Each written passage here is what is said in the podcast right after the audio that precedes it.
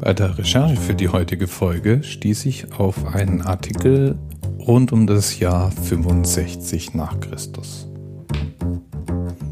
Neben Hinweisen darauf, dass das das Jahr ist, in dem das Evangelium nach Matthäus entstanden sein soll, steht das Jahr 65 nach Christus auch als Todesjahr des römischen Philosophen und Politikers Seneca in den Geschichtsbüchern.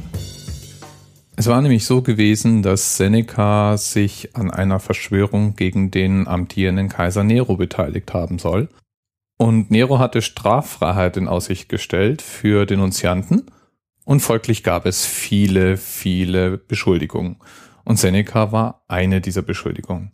Er hat es auch den Berichten aus der damaligen Zeit zufolge nicht abgestritten, wenngleich man nicht weiß, ob Seneca an einer Verschwörung gegen Nero beteiligt gewesen war.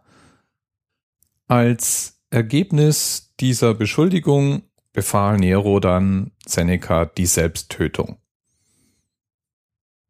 Das muss man sich folgendermaßen vorstellen. Es kommen Soldaten zu dir ins Haus und warten, bis du dich umgebracht hast.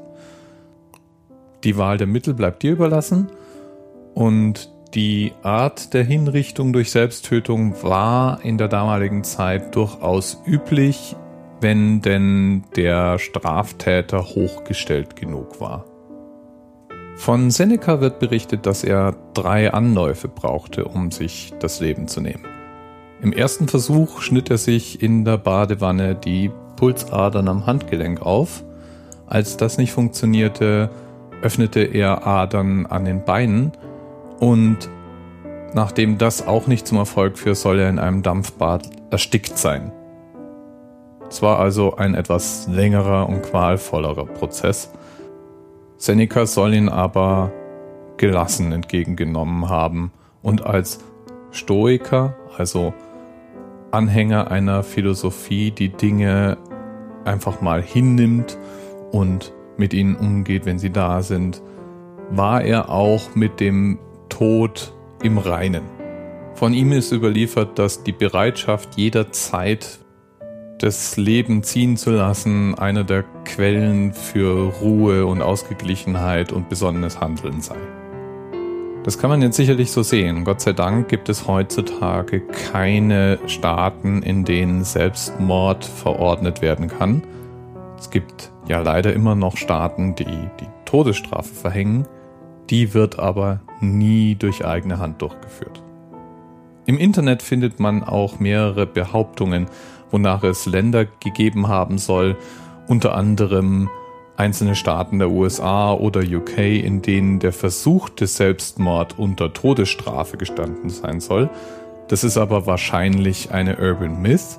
Strafbar hingegen ist der versuchte Selbstmord durchaus in vielen Ländern, nur ist die Strafe in aller Regel eine Zwangseinweisung in die Psychiatrie oder eine Freiheitsstrafe, die natürlich hauptsächlich den Sinn hat, den potenziellen Selbstmörder besser im Auge zu behalten, sodass er seinen Selbstmord nicht wiederholen kann.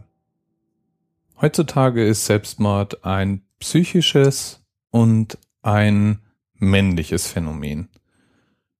Allgemein kann festgehalten werden, dass sich mehr Männer als Frauen das Leben nehmen und meistens hätte ihnen geholfen werden können, wenn das Umfeld nur rechtzeitig die Zeichen gesehen und richtig reagiert hätte.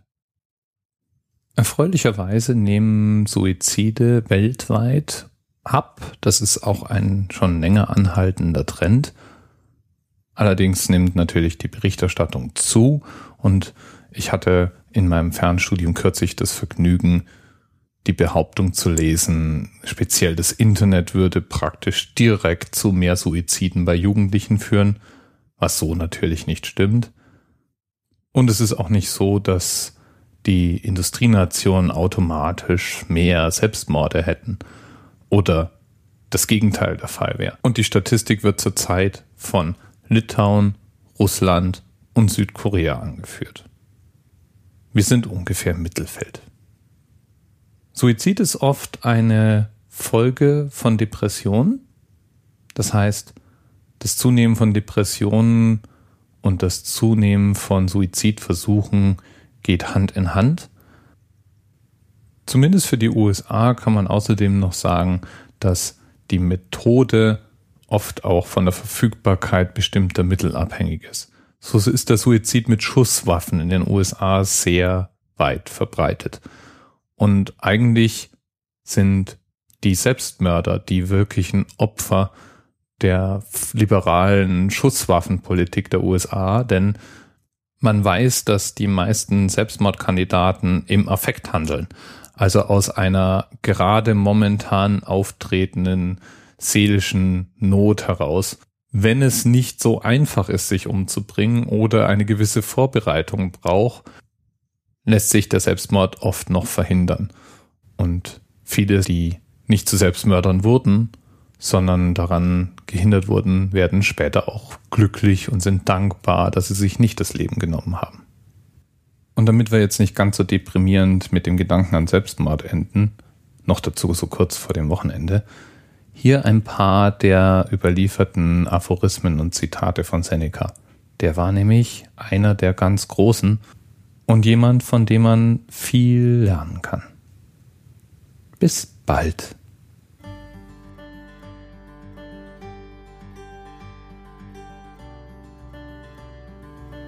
Fang jetzt an zu leben und zähle jeden Tag als ein Leben für sich. Unsere Zeit wird uns teils geraubt, teils abgeluchst und was übrig bleibt, verliert sich unbemerkt.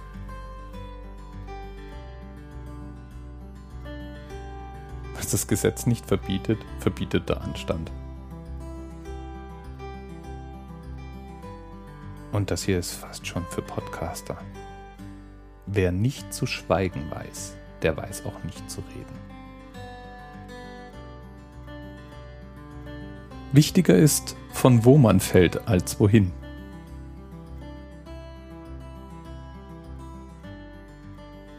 Wir haben nicht zu wenig Zeit, sondern vergeuden zu viel. Nirgends ist, wer überall ist. Beim Lehren lernt man. Wem ist die Sache nicht leichter erschienen, sobald er sie nur anfasste? Nicht weil sie schwer ist, wagen wir sie nicht, sondern weil wir sie nicht wagen, ist sie schwer.